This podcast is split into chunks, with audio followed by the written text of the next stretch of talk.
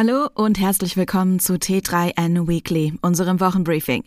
Wie jedes Jahr beginnt auch 2023 mit einer Reihe von gesetzlichen Neuerungen. So wird die Obergrenze für sogenannte MIDI-Jobs beispielsweise auf 2000 Euro angehoben.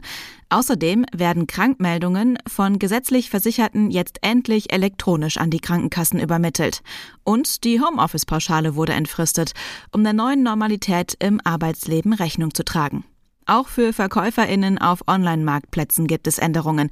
Welche das sind, hörst du jetzt. Alle Artikel gibt es wie immer auch zum Nachlesen auf t3n.de. Und die Links dazu findest du in den Show Notes. Ein neues Gesetz im E-Commerce sorgt dieser Tage für reichlich Verwirrung und Panik bei einigen Privatverkäuferinnen. Hinter dem etwas sperrigen Namen Plattformensteuertransparenzgesetz verbirgt sich ein deutsches Gesetz, das auf der Basis einer EU-Verordnung umgesetzt wird. Das Gesetz sieht vor, dass Betreiber digitaler Plattformen wie etwa Amazon Marketplace, eBay, Etsy oder Kleinanzeigen.de den Finanzämtern Informationen über Einkünfte melden müssen. Auch zahlreiche Privatverkäuferinnen, die bislang in größerem Stil Waren verkauft haben und das steueroptimiert gemacht haben, können nicht mehr sicher sein, weiterhin unter dem Radar zu bleiben. Das gilt insbesondere auch für Verkäuferinnen, die parallel Bürgergeld oder andere Leistungen beziehen, bei denen Zuverdienstgrenzen zu beachten sind. In der Praxis soll das bedeuten, dass Plattformbetreiber private Veräußerungsgeschäfte zumindest immer dann ans Finanzamt melden müssen, wenn mindestens 2000 Euro Verkaufserlös erzielt wurden oder mehr als 30 Veräußerungsgeschäfte stattfanden. Das bedeutet aber weder, dass damit der Verkauf der gebrauchten Wohnzimmermöbel oder der Küche automatisch steuerpflichtiges Einkommen sind, noch müssen für die Veräußerung der Waren aus der Haushaltsauflösung sämtliche Kaufbelege nachgewiesen werden. Das Finanzamt wird sich aber bei vielen Verkäuferinnen, die es in der Vergangenheit mit der Grenze zwischen privat und gewerblich nicht so genau genommen haben, die Situation anschauen können.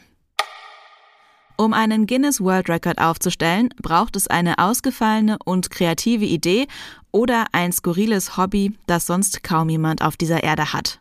Charlotte Lee aus den USA hält beispielsweise mit 5361 verschiedenen Exemplaren den Rekord der größten Gummientenkollektion. Cat des Candice lief 2017 einen Halbmarathon in London in drei Stunden 46 Minuten und 55 Sekunden und stellte damit einen Weltrekord auf, obwohl sie fast drei Stunden länger brauchte als Weltrekordhalter Jacob Kiplimo.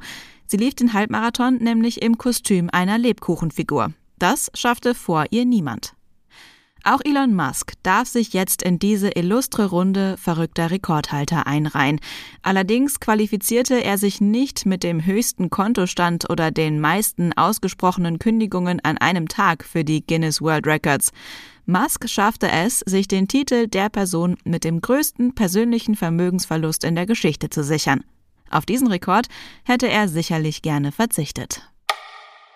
Seit Firmengründung im Jahr 2021 hat das KI-Startup Anthropic bereits mehr als 700 Millionen US-Dollar an Risikokapital erhalten.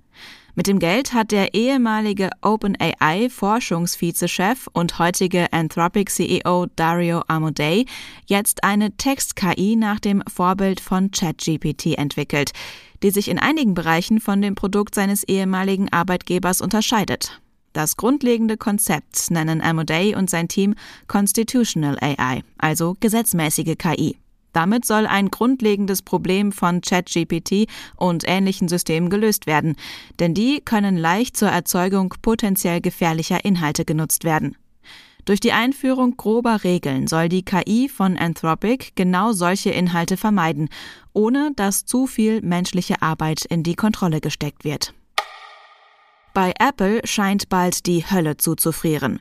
Der iPhone-Bauer arbeitet einem Bericht zufolge an MacBooks mit Touch-Display. Das wäre eine 180-Grad-Wende gegenüber der bisherigen Produktstrategie.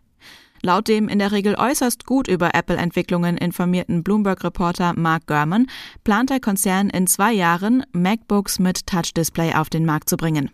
Nach derzeitigen internen Überlegungen könnte das Unternehmen seinen ersten Mac mit Touchscreen im Jahr 2025 im Zuge eines größeren Updates des MacBook Pro auf den Markt bringen, heißt es.